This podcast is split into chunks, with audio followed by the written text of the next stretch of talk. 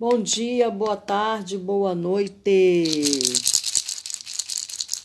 E mais uma leiturinha, né? Continuando aí a leitura da Erva do Diabo, voltamos para o dia normal, quartas-feiras. Muito bem. É, nós vimos aí a última experiência, né, do Carlos Castanheda.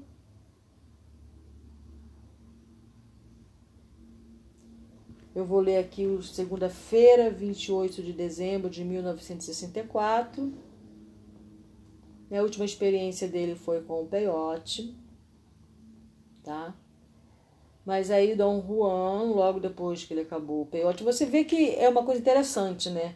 Porque as cerimônias ou, ou a, a, o contato dele com essas medicinas da floresta não são mensais, né? Às vezes até anual, né? Tem diferença de um ano, tem diferença de dois anos de, uma, de um contato com o outro. Não é uma coisa constante. Também, né? São experiências extremamente fortes, né? Não daria para ele fazer isso todo mês, por exemplo. Mas muito bem. É... Então, a última experiência dele foi com o peiote. Deixa eu ver se foi com o peiote, porque eu leio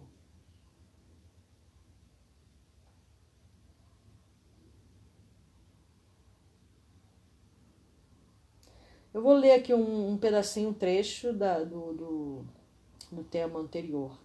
Eu acho muito interessante isso.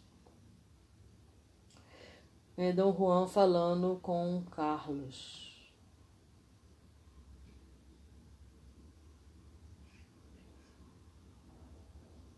Né, é, Peyote, como protetor, deu uma lição né, a Carlos e Dom Juan diz que ele concluiu que eu não tinha uma visão clara do mundo e que o proprietor me dera uma lição lindamente clara. Então vamos dar uma recordada no que ele disse para Carlos, que serve para nós também, tá? Lembrando que nós todos estamos aí em busca, né? Seja através da religião, da religiosidade, das cerimônias, do contato com as medicinas da floresta. De qualquer maneira, nós estamos buscando. O ser humano ele tem essa ânsia pela busca, esse instinto, né? Essa intuição de que existe algo mais além do que uma casa, um carro, né? Enfim, vamos lá. Você acha que há dois mundos para você? Dois caminhos. Mas só existe um. O protetor mostrou isso com uma clareza inacreditável. O único mundo possível para você é o mundo dos homens. E esse mundo você não pode resolver largar. É um homem. O protetor lhe mostrou o mundo da felicidade, onde não há diferença entre as coisas, porque lá não há ninguém que indague pela diferença. Mas esse não é o mundo dos homens. O protetor o sacudiu dali para fora e lhe mostrou como é que o homem pensa e luta. Este é o mundo do homem. E ser um homem é estar condenado a esse mundo. Você tem a presunção de crer que vive em dois mundos, mas isso é apenas vaidade. Só existe um único mundo para nós. Somos homens e temos de seguir o mundo dos homens satisfeitos. Creio que foi esta a lição. Bom, você vê aí que está totalmente de acordo com todos nós, né? Eu já ouvi, eu mesmo já costumo, já usei essa frase, né? Da impressão que eu tenho que eu vivo em dois mundos, né? Mas não. Na realidade, não, né? Na realidade, o que acontece é que nós vivemos em um único mundo. E de vez em quando acessamos um mundo paralelo. A nossa realidade aqui agora, como ser humano, nessa forma humana, Essa forma física que eu me encontro, que você se encontra, é humana. Então, nós vivemos no mundo. Quando a gente fica querendo fugir desse mundo, a gente acaba não vivendo em lugar nenhum, né? Pra ser bem sincero, a gente não realiza nada. Porque tu fica fugindo, né? Se engrandecendo, querendo fugir. Eu, é, eu tenho uma pessoa que eu converso que ah, o ser humano, né? O ser humano. Então eu falo, não, o ser humano não, nós, né?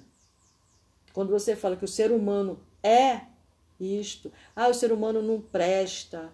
Ah, nenhum ser humano presta. Ah, a humanidade, sabe? Começa a falar coisas nesses termos. Caramba! Você é um ser humano.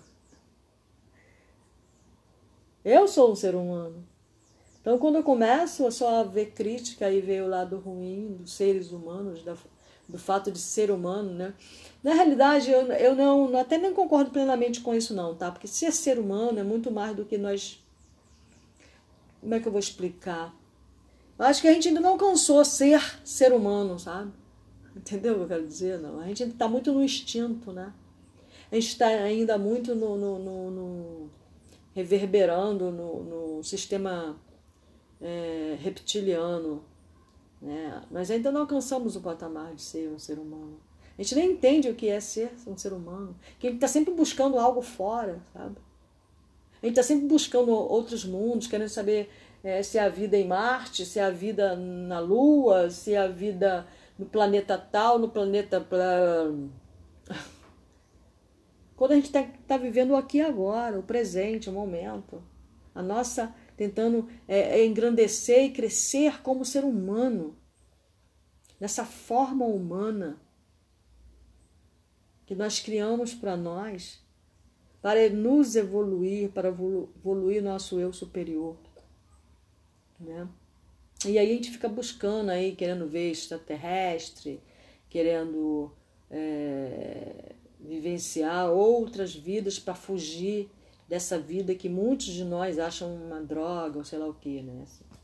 Enfim, é, enquanto nós deveríamos estar tentando crescer e expandir a nossa luz, sabe? Jesus falou para a gente tirar é, a luz o, é, do debaixo do alqueire, né? Colocar essa luz, expandir essa luz, né? Não ficar escondendo-a, né? Como como algo é, meu, né? Como algo é, tão precioso que eu não posso dividir com ninguém. Pelo contrário, eu tenho que expandir minha luz para que eu torne outros, para que eu ajude no processo de crescimento de outras pessoas, não que eu as torne.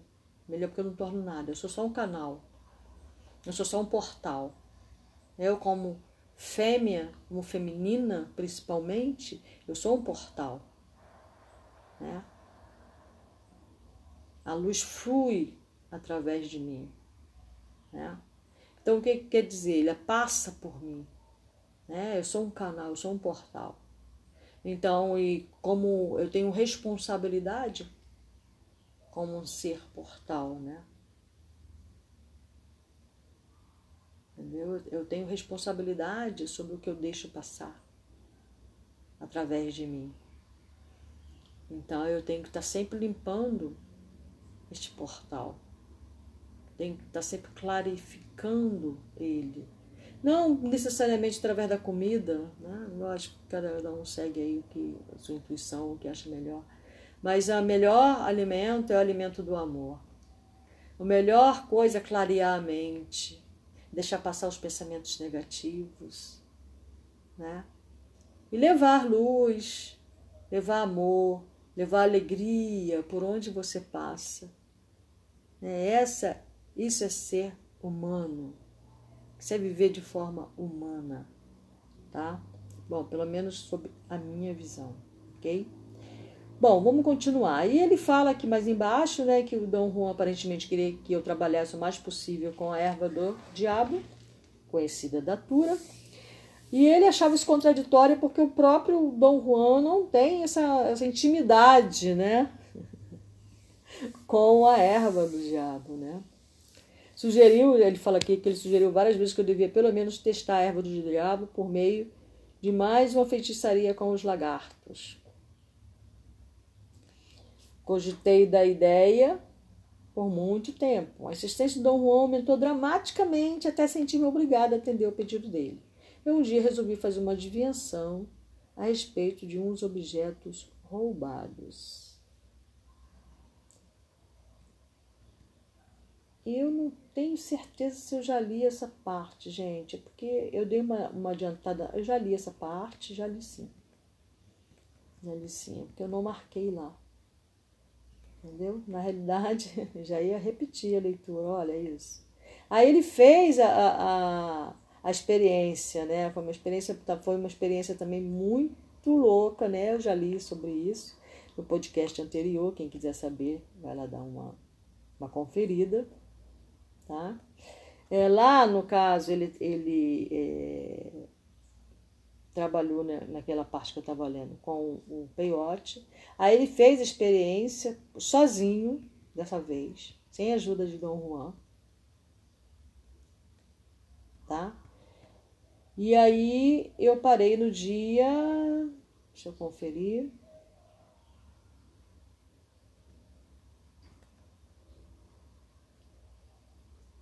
É isso mesmo. Eu parei no dia 20, sábado 26 de dezembro de 1964. Tá? Então eu vou continuar a leitura daí. Gente, eu ia ler tudo de novo. É porque aqui eu uso o laptop e, e eu não tenho marcado, eu sempre faço marcações nas leituras, eu não tenho feito muitas essas marcações. Mas vamos lá, agora tá certo. Com, vamos começar a leitura. Dom Juan perguntou-me se eu tinha procurado os lagartos. Disse-lhe que sim, mas que não os conseguira encontrar. Perguntei-lhe o que teria acontecido se um dos lagartos morresse enquanto o segurava.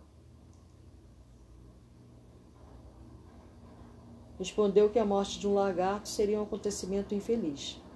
Se o lagarto da boca costurada tivesse morrido a qualquer momento, não haveria mais razão para continuar com o feitiço, disse ele. Também teria significado que os lagartos tinham retirado sua amizade e eu teria de desistir de aprender a respeito da erva do diabo por muito tempo. Por quanto tempo, Dom Juan? Dois anos ou mais. O que aconteceria se o outro lagarto tivesse morrido? Se o segundo lagarto morresse, você estaria em perigo real. Estaria sozinho, sem um guia. Se morresse antes de começar o feitiço, você poderia parar. Mas se parasse, também teria de abandonar de vez a erva do diabo. Se o lagarto morresse enquanto estivesse em seu ombro, depois de começar o feitiço, teria de continuar com ele. Isso seria mesmo loucura. Por que seria uma loucura? Porque nessas condições nada faz sentido. Está sozinho, sem guia, vendo coisas assustadoras e sem nexo. O que quer dizer, entre aspas, coisas sem nexo? Coisas que vemos sozinhos, coisas que vemos quando não temos direção. Quer dizer que a erva do diabo está procurando livrar-se de você e finalmente expulsando-o. Conhece alguém que já tenha experimentado isso? Conheço sim. Eu.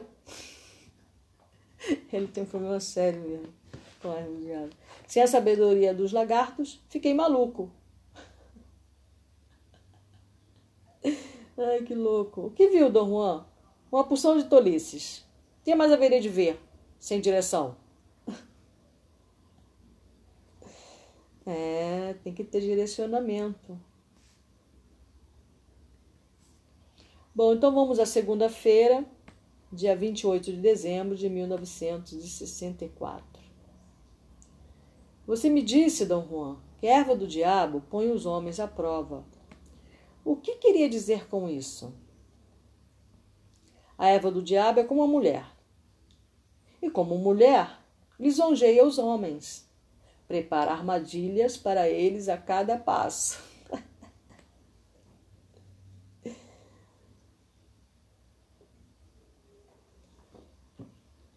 Fez isso com você quando o forçou a passar a pasta na testa.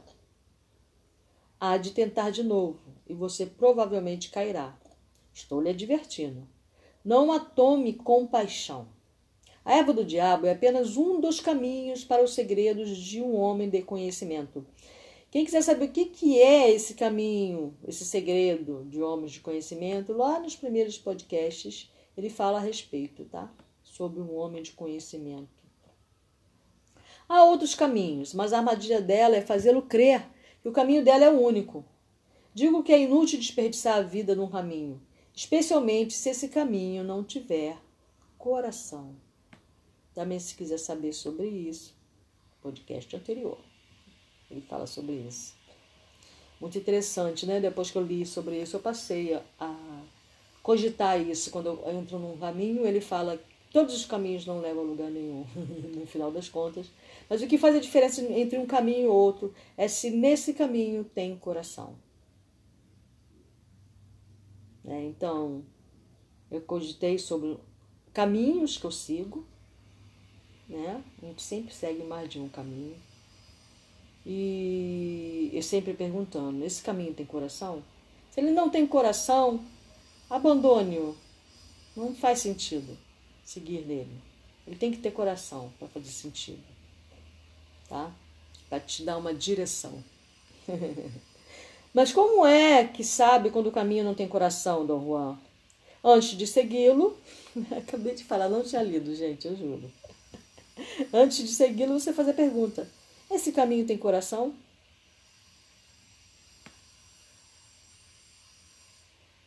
Simples assim. Esse caminho tem coração? Esse caminho dessa leitura tem coração?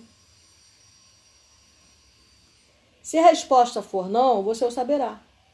Então deve escolher outro caminho. Como saberei ao certo se um caminho tem ou não coração? Qualquer pessoa sabe isso. O problema é que ninguém faz a pergunta. E quando o homem afinal descobre que tomou um caminho sem coração, o caminho está pronto para matá-lo. Nesse ponto, muitos poucos homens conseguem parar para pensar e deixar o caminho. Como devo fazer para perguntar direito, Dom Juan? Pergunte apenas. Ai, meu Deus, Carlos. Siga o fluxo. Só siga o fluxo. Quero dizer, existe um método apropriado para não mentir a mim mesmo? É, tem sentido a pergunta.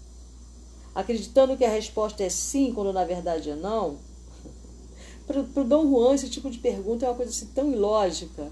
Né? Ele fica assim, pasmo com as perguntas que o Carlos faz. Por que havia de mentir? Talvez porque no momento o caminho seja agradável. E aí você mente para cima e fala: ah, esse caminho tem coração, eu quero ficar por aqui. Quando lá no fundinho você sabe que não tem, né? Aí você está deixando o ego tomar conta do seu caminho. Aí ele falou: Isso é tolice. Concordo, Dom Juan. Um caminho sem coração nunca é agradável tem de trabalhar muito até para segui-lo. Por outro lado, um caminho com coração é fácil. Não o faz trabalhar para gostar dele. De repente, Dom Juan mudou de assunto e rudemente apresentou uma ideia de que eu gostava da erva do diabo. Tive de confessar que tinha menos, que tinha pelo menos uma preferência por ela. Perguntou o que eu achava do aliado dele, o fumo, e tive de lhe dizer que a simples ideia dele me assustava barbaramente. o fumo aqui, tá? Para quem não escutou os outros podcasts, não é feito com tabaco, tá bom? Ele tem lá o preparo, ele fala sobre o preparo do fumo, e é feito com o cogumelo, o mito. Já lhes disse que o mito, o mito é H-U-M-I-T-O, tá? O mito. Já lhe disse que para escolher um caminho você deve estar livre do medo e da ambição. Mas o fumo o cega de medo e a erva do diabo o cega de ambição. Eis, e agora? Putz. Ferou, ferou-se. Argumentei que a gente precisa de ambição até para tomar algum caminho e que a afirmação dele de que a gente tinha de ser livre de ambição não tinha sentido. Uma pessoa tem de ter ambição para poder aprender. O desejo de aprender não é ambição, disse ele. É nosso destino como homem querer saber. Mas procurar a erva do diabo é querer o poder, e isso é ambição pois você não está querendo saber. Não deixe que a erva do diabo segue. Já o fisgou. Em God dos homens, eles dão uma sensação de poder. Ela os faz sentir que podem fazer coisas que nenhum homem comum pode fazer. Mas isso é a armadilha dela. E em seguida o caminho sem coração se volta contra os homens e os destrói. Não custa muito morrer e procurar a morte e não procurar nada. No mês de dezembro de 1964, Dom Juan e eu fomos colher as várias plantas necessárias para fazer a mistura do fumo. Era o quarto ciclo. Dom Juan apenas supervisionava meus atos. Aconselhava-me a andar devagar, a olhar e pensar antes de colher qualquer planta. Assim que os ingredientes estavam todos colhidos e guardados, aconselhou-me a me encontrar de novo com seu aliado, o fumo, o, o mito. Quinta-feira, 31 de dezembro de 1964. Vamos lá. Agora que sabe um pouco mais a respeito da erva do diabo e do fumo, pode dizer mais claramente qual dos dois prefere? Disse Dom Juan. O fumo realmente me assusta, Dom Juan. Não sei bem porquê, mas não tenho um bom sentimento a respeito. Ah, gosta da lisonja, né? E a erva do diabo lisonjeia. Como uma mulher, ela o faz sentir-se bem. O fumo, por outro lado, é o poder mais nobre. É o aliado do Juan. Tem um coração mais puro. Não engoda os homens, nem os aprisiona. Nem ama, nem odeia. Só o que quer é a força. A erva do diabo também necessita de força, mas de um tipo diferente. Fica-se mais perto da virilidade em relação às mulheres. Ao contrário, a força exigida pelo fumo é a do coração. Você não tem isso. Mas muito poucos homens o têm. É por isso que lhe recomendo que aprenda mais a respeito do fumo. Ele revigora o coração. Não é como a erva do diabo, cheio de paixões, ciúmes e violência. O fumo é constante, não precisa preocupar-se em esquecer alguma coisa no processo.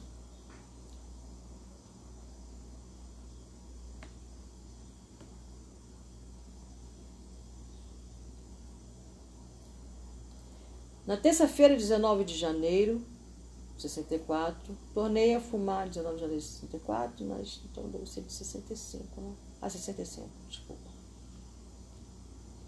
Hum, a, a data aqui que eu que eu guardei é quarta-feira, 27 de janeiro de 65. Ele começa assim. Na terça-feira, 19 de janeiro, tornei a fumar a mistura anteógena. Ele coloca que eu tenho uma alucinógena. Tinha dito a Dom Juan que ele estava muito apreensivo quanto ao fumo e que ele me apavorava. Respondeu que eu devia experimentá-lo novamente para poder julgá-lo com justiça. Fomos para o quarto dele. Eram quase duas horas da tarde. Apanhou o cachimbo. Fui pegar os carvões e ficamos sentados um defronte do outro. Falou que ia aquecer o cachimbo e despertá-lo, e que, se eu olhasse bem, podia ver como ardia. Levou o cachimbo aos lábios umas três ou quatro vezes, o sugou. Esfregou-o com carinho. De repente meneou a cabeça quase perceptivelmente, fazendo-me um sinal para ver o despertar do cachimbo. Olhei, mas não consegui ver. Ai, vou fazer isso com o meu cachimbo. O que, que ele fez, hein?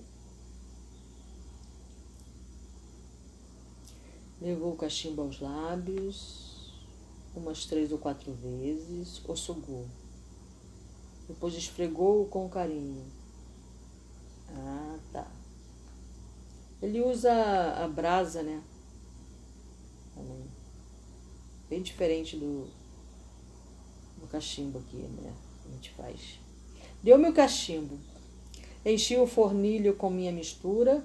Depois peguei um carvão em brasa com uma pinça que eu fizera de um pregador de roupa de madeira e que tinha guardado para aquela ocasião. Dom Juan olhou para minha pinça e começou a rir. Vacilei um momento e o carvão ficou grudado na pinça. Tive medo de bater com eles no cachimbo e tive de cuspir no carvão para apagá-lo. Dom Juan virou a cabeça e cobriu o corpo e cobriu corpo, o corpo. Estava se sacudindo. Por um momento pensei que estivesse chorando, porém estava rindo, quieto. Se Dom Juan. A ação foi suspensa por muito tempo. Então rapidamente pegou um carvão, colocou-o no fornilho, no fornilho, é aquela parte de baixo do cachimbo. Mandou que eu fumasse. Era preciso fazer um enorme, um, um esforço enorme para sugar a mistura.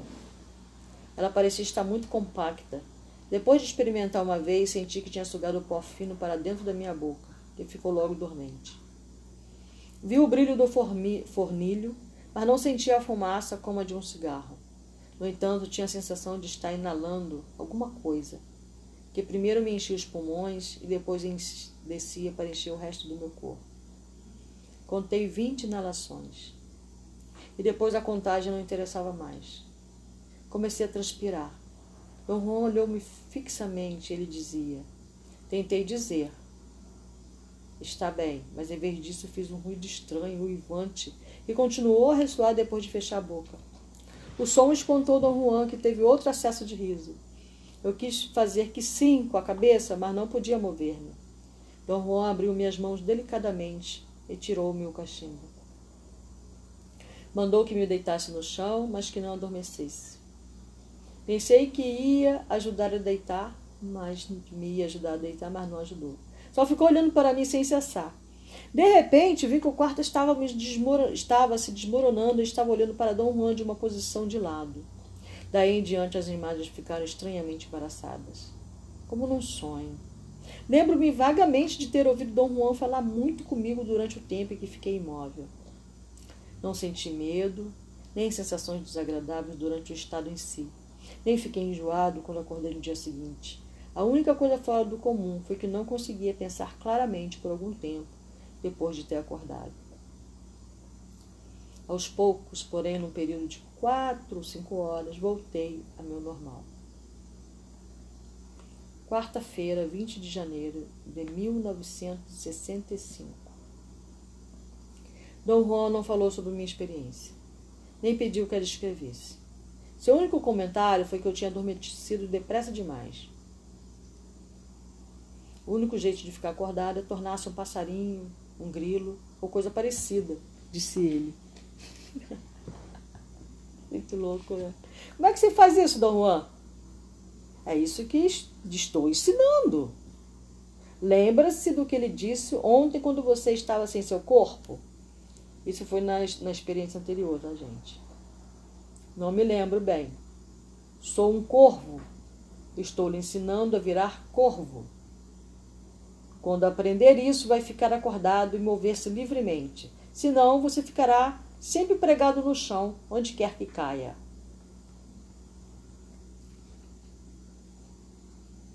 Corvo, sou um corvo.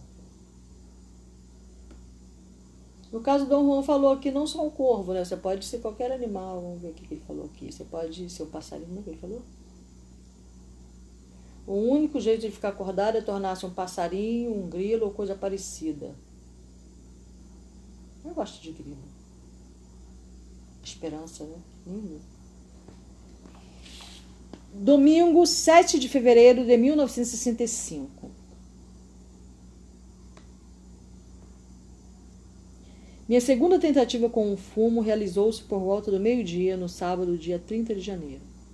Acordei no dia seguinte, no princípio da noite. Tinha a sensação de possuir um poder excepcional de me lembrar de tudo o que Dom Juan me dissera durante a experiência. Suas palavras estavam impressas em minha mente. Ouvi-as com uma clareza e persistência extraordinárias. Durante essa tentativa, outro fato se tornou evidente para mim.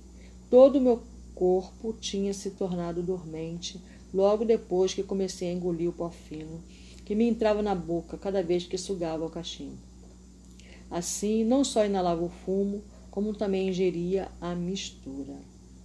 Tentei narrar minha experiência a Dom Juan.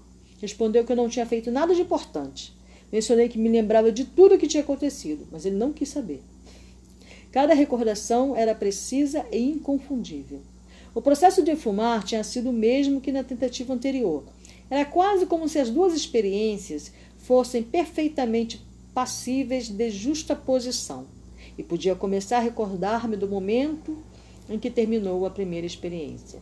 Lembrei claramente de que, desde o momento em que caí no chão de lado, fiquei inteiramente desprovido de sentimentos e pensamentos. No entanto, minha clareza não se alterou de maneira alguma. Lembro-me do meu último pensamento quando o quarto se tornou um plano vertical. Devo ter batido com a cabeça no chão. No entanto, não sinto dor alguma. É isso. aconteceu comigo. Vamos lá. Desse ponto em diante, só conseguia ver e ouvir. Repetia todas as palavras que Dom Juan dizia. Seguia todas as suas direções. Pareciam claras, lógicas e fáceis. Falou que o meu corpo estava desaparecendo, que só sobraria minha cabeça, e que em tais condições o único meio de ficar desperto e, e me mover era tornar-me um corvo. Ordenou-me que fizesse um esforço para piscar, acrescentando que sempre que eu fiz, conseguisse piscar, estaria pronto para prosseguir. Depois disse-me que meu corpo tinha desaparecido completamente, que só tinha a cabeça. Disse que esta nunca desaparece porque é a cabeça que se transforma em corvo. Mandou que eu piscasse. Deve ter repetido essa ordem e todas as outras inúmeras vezes, pois eu me lembrava de todas com uma clareza extraordinária.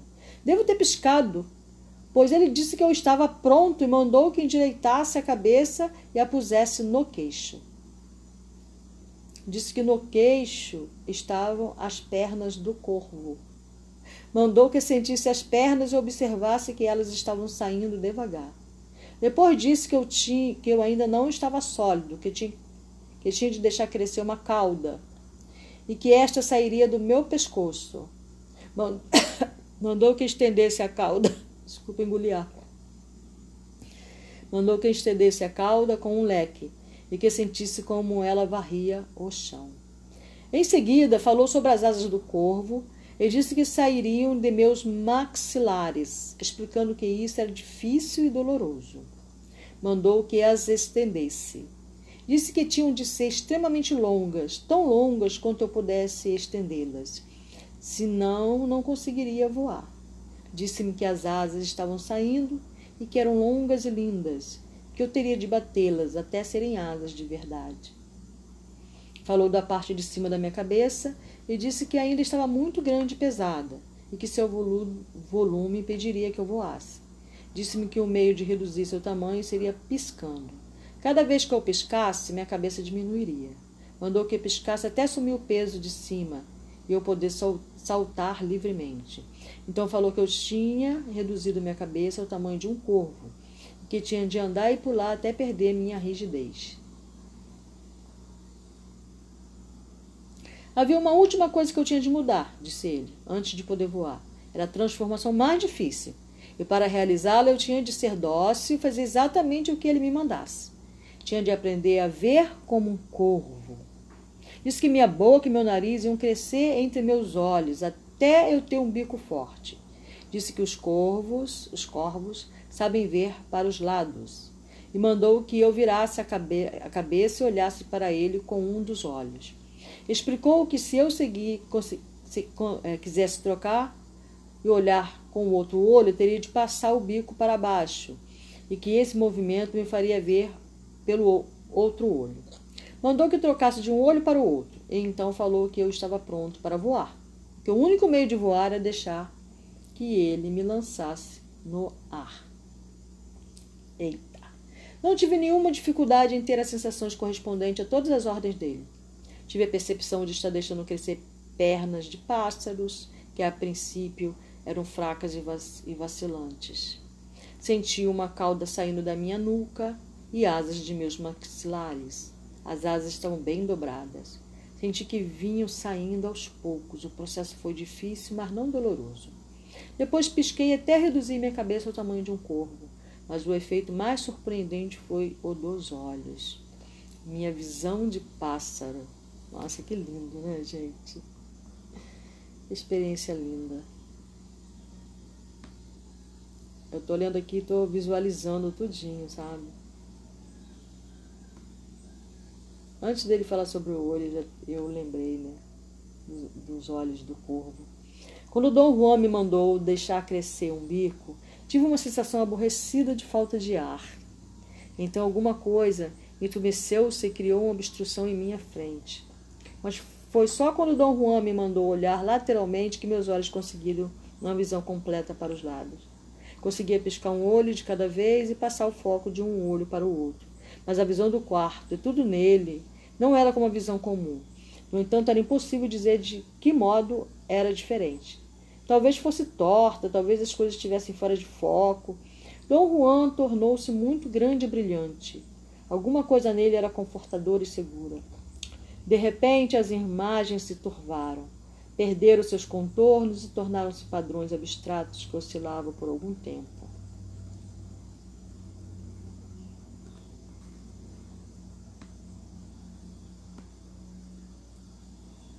Na quinta-feira, 18 de março, tornei a fumar mistura anteógena, porque essa quando ele faz o fumo, ele faz assim em dias seguidos, tá? Acho que são três ou quatro. O processo inicial foi diferente em ligeiros detalhes. Tive de tornar a encher o fornilho do cachimbo uma vez. Depois que terminei a primeira mistura, Dom Juan mandou que eu limpasse o fornilho, mas ele mesmo pôs a mistura, pois faltava-me coordenação muscular. Era um esforço muito grande para mim mover os braços. Em meu saquinho havia mistura suficiente para encher o cachimbo uma, vez. Dom Juan olhou no saquinho e disse que aquela seria minha última tentativa com o fumo até o ano seguinte, pois já tinha usado toda a minha provisão. É, era, é, esse fumo ele é feito em um ano, né? Quem quiser saber como é que é, qual o processo, lá no, no, no início tem ele falando sobre esse processo. Virou o saquinho do avesso e sacudiu a poeira no pratinho com os carvões. Ela ardeu com um, brilho laranja, como se Dom Juan tivesse colocado uma folha de material transparente sobre os carvões. A folha pegou fogo e depois formou um desenho complicado de linhas. Alguma coisa zigue-zagueava pelas linhas em grande velocidade. Vi uma coisa que parecia uma bolinha de gude rolando para cá e para lá, dentro do lugar aceso. Debruçou-se pôs a mão ali, pegou a bolinha e colocou-a no fornilho do cachimbo. Mandou que eu desse uma tragada. Tive a impressão exata de que tinha posto a bolinha no cachimbo para eu sugá-la. No instante, o quarto perdeu sua posição horizontal, senti uma dormência profunda, uma sensação de peso. Quando acordei, estava deitado de costas no fundo de uma vala de irrigação rasa, mergulhado na água até o queixo. Alguém estava segurando minha cabeça para cima. Meu Deus. Era Dom Juan. A primeira ideia que tive foi que a água no canal tinha uma propriedade rara. Era fria e pesada. Batia de leve contra mim. Minhas ideias se aclaravam com cada movimento que fazia. A princípio, a água tinha um halo verde brilhante, ou uma fluorescência que logo se dissolveu, deixando apenas um riacho de água comum. Perguntei a Dom Juan que horas eram. Respondeu que era de manhã cedo. Pouco depois estava completamente desperto e saí da água. Tem de me contar o que viu, disse Dom Juan quando chegamos à casa dele. Falou ainda que estava tentando trazer-me de volta havia três dias. Ave Maria, cheia de graça, Jesus! Aí eu fico alguns minutinhos ali desacordada e nossa. Trazer-me de volta havia três dias e tinha tido muita dificuldade nisso. Fiz muitas tentativas para descrever o que tinha visto, mas não conseguia concentrar-me. Mais tarde, no princípio da noite, achei que estava pronto para conversar com Dom Juan. Eu comecei a contar-lhe tudo o que me lembrava, desde que tinha caído de lado. Mas ele não queria ouvir. Disse que a única coisa interessante era o que vi e fiz depois que ele me lançou no ar e eu voei embora, né, como corvo. Só me lembrava de uma série de cenas ou imagens como de sonho. Não tinha uma sequência, uma ordem de sequência. Tive a impressão de que cada uma era como uma bolha isolada, flutuando para o foco e depois se afastando. Mas não eram simples cenas de se olhar. Eu estava dentro delas, participava delas. Quando a princípio tentei lembrar-me das mesmas, tive a sensação de serem lampejos vagos e difusos. Mas depois percebi que cada qual era extremamente clara embora totalmente sem relação com a visão normal. E daí a sensação de serem vagas. As imagens eram poucas e simples. Assim que Dom Juan mencionou que me lançara ao ar, tive uma vaga lembrança de uma cena completamente clara, em que estava olhando diretamente para ele de alguma distância. Só olhava para seu rosto. Era de um tamanho monumental. Era chato e tinha um brilho intenso. Os, cabelo de, os cabelos dele eram amarelados e se moviam. Cada parte do rosto dele se movia sozinha, projetando uma espécie de luz âmbar. A imagem seguinte foi aquela em que Dom Juan tinha realmente me lançado numa direção para a frente. Lembrei-me de ter, entre aspas, estendido as asas e voado. Senti-me sozinho, cortando o ar, movendo-me para frente com dificuldade. Parecia estar andando. Parecia estar andando, andando, não voando. Cansava meu corpo. Não havia nenhuma sensação de voar livre, nenhuma exuberância. Em seguida, lembrei-me de um momento em que fiquei imóvel, olhando para uma massa de bordas nítidas e escuras, num lugar que tinha uma luz baixa e dolorosa. Depois vi um campo com uma variedade infinita de luzes. Estas se moviam, oscilavam e mudavam sua luminosidade. Eram quase como cores. Sua intensidade se me ofuscou. Em outro momento, um objeto estava quase encostando em meu olho. Era um objeto grosso e pontudo. Tinha um brilho rosado definido. Senti um tremor súbito em algum ponto do meu corpo e vi uma multidão de formas rosadas semelhantes avançando para mim. Todas avançaram sobre mim. Dei um salto e fugi. A última cena de que me lembrei foi de três pássaros prateados. Irradiavam uma luz brilhante e metálica, quase como aço inoxidável, mas intensa, móvel e viva. Gostei deles. Voamos juntos. John não fez comentários sobre minha narrativa. Bom, eu vou parar por aqui, tá? É, até a próxima quarta. Aqui, quem leu foi uma observadora de mim, uma aprendiz na vida. Dia como esse nunca houve nem nunca haverá, então vamos valorizar nosso dia. Vamos valorizar essa leitura, vamos penetrar, escutar na entrelinhas, tá? É bastante interessante, eu, eu me empolgo muito com a leitura desse livro maravilhoso.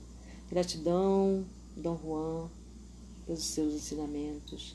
Gratidão, Carlos Castanhedo, por compartilhar esses ensinamentos e as suas vivências, que são profundas, né? Bom, já se passaram aí 58 anos, né? Desde a aventura, suas aventuras magísticas de Carlos Castanheda, tendo como facilitador Dom Juan, o Brujo. É, eu não vou ler então a próxima leitura, deixa eu ver se é pequenininha. Se for pequenininha, de repente eu leio. Que aí, aí com, é, confere, mas eu vou deixar para ler na, na próxima semana, tá? uma ótima semana, um ótimo fim de semana. É, pensemos sobre como ser um ser humano melhor. Deixemos de lado essa coisa de que ser humano, né? essa, essa, essa, essa, essa memória tóxica coletiva de que ser humano não presta. Né? Nós somos criaturas divinas, como Deus vai criar coisas que não prestam? Né? É, muitos ainda estão perdidos né? São filhos pródigos, né? São filhos que se foram procurar a sua própria vivência neste mundo. Mas no fim, somos todos aqui doentes, uns convalescentes, outros ainda muito doentes, sentindo muitas dores. É só isso. Somos seres cheios de dores, de angústias, de tristezas. Às vezes não sabemos o que fazer com isso. Né? Uns vêm aqui para ajudar, né? já passaram por seu processo de convalescência, resolveram voltar para trazer sua energia, para trazer sua luz, para trazer sua força e ajudar-nos no nosso processo humano de crescimento. Né? Então é só isso. É, não julguemos, nunca, nunca, nunca julguemos. Nós não estamos aqui para julgar o nosso irmão. Não olhemos o nosso irmão com julgamento, com crítica, porque quando nós julgamos alguém, nós estamos é, pressupondo que somos melhores. Às vezes, aquela pessoa, ela ainda não conseguiu alcançar aquele entendimento, ela ainda toma aquela atitude não adequada, até para a posição dela mas ela pode ter alguma coisa bem legal nela e que eu estou tentando conseguir alcançar esse, esse dom, esse, essa, essa beatitude, essa. É, eu estou tentando alcançar isso e não consigo. E essa pessoa que tomou aquela atitude, que eu desaprovo, ela consegue realizar aquele outra, aquela outra coisa. Aquela coisa que eu às vezes estou buscando e não consigo. Né? Às vezes eu cometo algum equívoco né? na minha vida, faço escolhas erradas. Aquela pessoa que fez aquela outra escolha errada que eu não faria, deu para entender? Ficou confuso. Então, nós não estamos aqui para julgarmos uns aos outros. Estamos aqui para vivenciar nossa própria experiência humana, para o nosso próprio crescimento do nosso eu superior. É isso que nós estamos fazendo aqui. E, no processo, poder ajudar no caminhar de outros irmãos, encontrar outros irmãos que podem vir a nos ajudar e caminharmos juntos e assim sermos abençoados como uma sociedade. Louvado seja Deus, para sempre seja louvado. Boa escuta. Que essas palavras entrem no coração, né? que nós possamos ser observador de nós mesmos. Deixemos cada um viver do jeito que melhor lhe aprouver.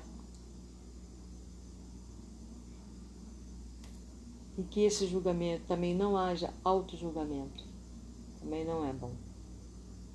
Como, como disse, nós não estamos aqui para julgar nada, nós não temos potencial, nós não temos permissão para julgar o nosso comportamento e o do próximo. Nós estamos aqui para viver. Se cometemos equívocos, voltamos, damos um passo atrás, revemos e podemos seguir por um outro caminho que tenha coração porque de repente este caminho não tem coração e aí gente comete esses equívocos, esses erros, por seguirmos um caminho sem coração, só porque achamos confortável. Mas a gente pode dar um passo atrás, visualizar todos os caminhos e seguir por outro. Não precisamos ficar naquele. É isso que é. Passamos sempre essa pergunta: este caminho tem coração? Fica aí a pergunta para você, os seus caminhos